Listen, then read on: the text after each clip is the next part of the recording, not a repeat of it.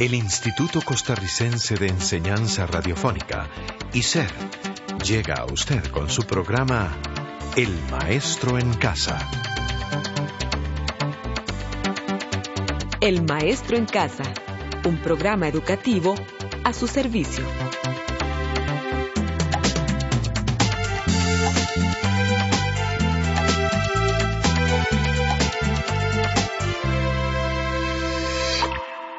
Hola, qué bueno encontrarnos una vez más en su programa de español del Maestro en Casa. Deseo que usted esté muy bien, lo mismo que usted, Rey. Gracias, Uray.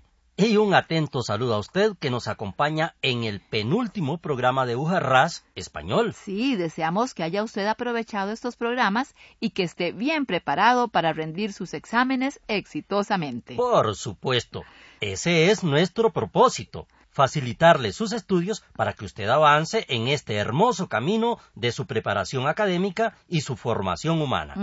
Y hoy vamos a adentrarnos en el mundo del ensayo. Vamos a recordar las características de este género literario. Sí, y a la vez vamos a referirnos a este excelente ensayo del mexicano Octavio Paz que se llama los hijos de la Malinche. Sí, en su libro de Ujarras está el ensayo citado, el cual esperamos haya leído completo. Pues empecemos diciendo que al ensayo se le conoce como literatura de ideas. Y tiene usted toda la razón, Rey, porque el ensayo se escribe desde un punto de vista muy personal. Es por lo tanto un género muy adecuado para expresar opiniones de manera breve, amena y sobre todo actual. Así es. Es un género que, por decirlo de alguna manera, permite a los pensadores expresar sus puntos de vista.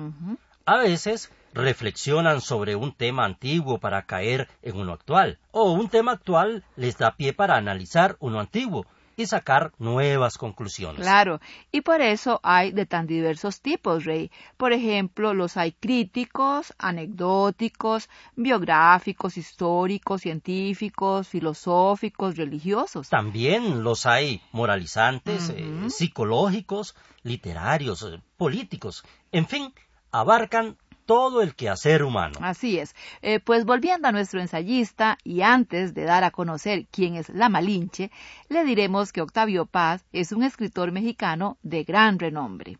Tanto que, en 1990, obtuvo el Premio Nobel de Literatura así como muchos otros reconocimientos a través de su vida como ensayista y poeta. Y murió a los 84 años en 1998 y fue una persona que tuvo el privilegio de conocer a muchos grandes escritores y diversas culturas, al tener la oportunidad de vivir en gran cantidad de países. Esto le permitió conocer gran diversidad de culturas y pensar acerca de la condición humana, es decir, conocerse más él mismo y conocer a los otros. Fue lo que llamamos un humanista. Ajá. Y volviendo a los hijos de la Malinche, ¿quién es la Malinche? Pues se dice que la Malinche fue una india que en tiempos de la conquista aprendió a hablar español y era la traductora de Hernán Cortés. Ajá, puesto que hablaba la lengua maya, Cortés, conquistador de México, pudo comunicarse con mayas y aztecas. Como Cortés, fue tan sanguinario y causó tanto dolor, los indios no lo querían y a la Malinche tampoco. Tampoco. De ahí que a una persona traidora o desleal con su grupo se le dice malinchista. Escuchemos lo que dice el ensayo sobre la Malinche.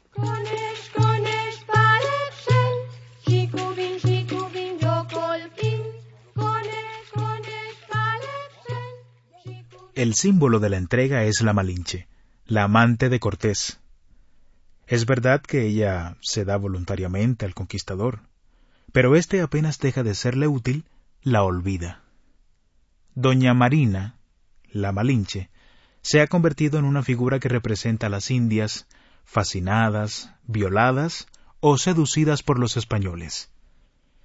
Y del mismo modo que el niño no perdona a su madre que lo abandone para ir en busca de su padre, el pueblo mexicano no perdona su traición a la Malinche. Ella encarna lo abierto, chingado frente a nuestros indios estoicos, impasibles y cerrados. Cuauhtémoc y Doña Marina son así símbolos antagónicos complementarios. Y si no, Es sorprendente el culto que todos profesamos al joven emperador, único héroe a la altura del arte, imagen del Hijo sacrificado. También es extraña la maldición que pesa contra la Malinche. De ahí el éxito del adjetivo despectivo malinchista, recientemente puesto en circulación por los periódicos para denunciar a todos los contagiados por tendencias extranjerizantes. Los malinchistas son los partidarios de que México se abra al exterior, los verdaderos hijos de la Malinche.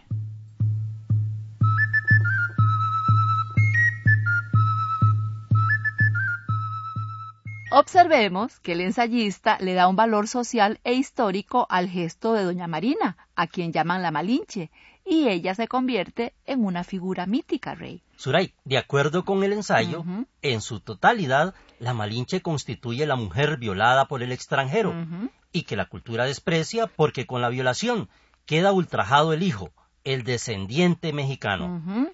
Esta madre simboliza en la interpretación del autor Octavio Paz a las civilizaciones aborígenes de América, Rey. Ajá, es decir, el mexicano aborrece a la Malinche porque permitió la profanación y la destrucción de la cultura azteca. Sí, y también explica el autor el origen del grito mexicano ¡Viva México, hijos de la chingada!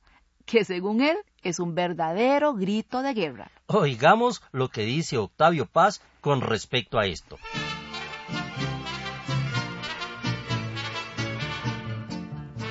¿Quién es la chingada? Ante todo, es la madre.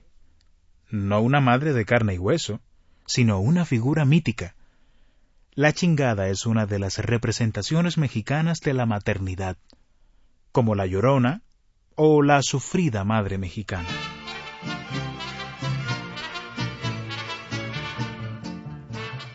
A través de la lectura de este ensayo, entonces, observamos que el autor relaciona el término chingada con el de malinchista, porque quiere demostrar que a causa de un origen penoso, no solo el mexicano, sino todos los latinoamericanos somos muy cerrados hacia lo de afuera. Pero dejemos que sea el mismo narrador básico quien nos explique este sentimiento.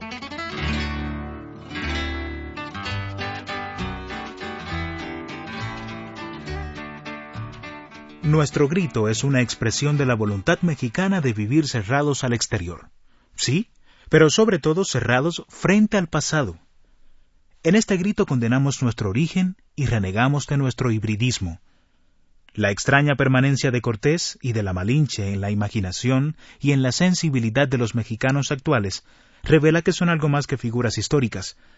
Son símbolos de un conflicto secreto que aún no hemos resuelto al repudiar a la Malinche, Eva Mexicana, según la representa José Clemente Orozco en su mural de la Escuela Nacional Preparatoria, el mexicano rompe sus ligas con el pasado, reniega de su origen y se adentra en la vida histórica.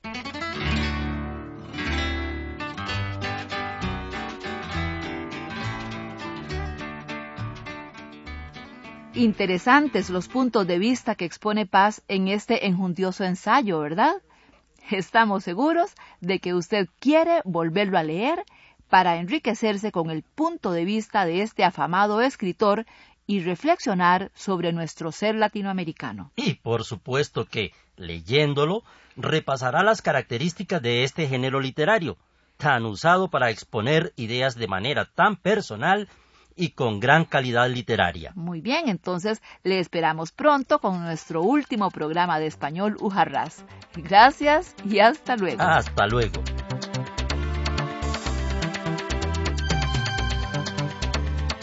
Este programa fue producido por ICER en colaboración con el Ministerio de Educación Pública.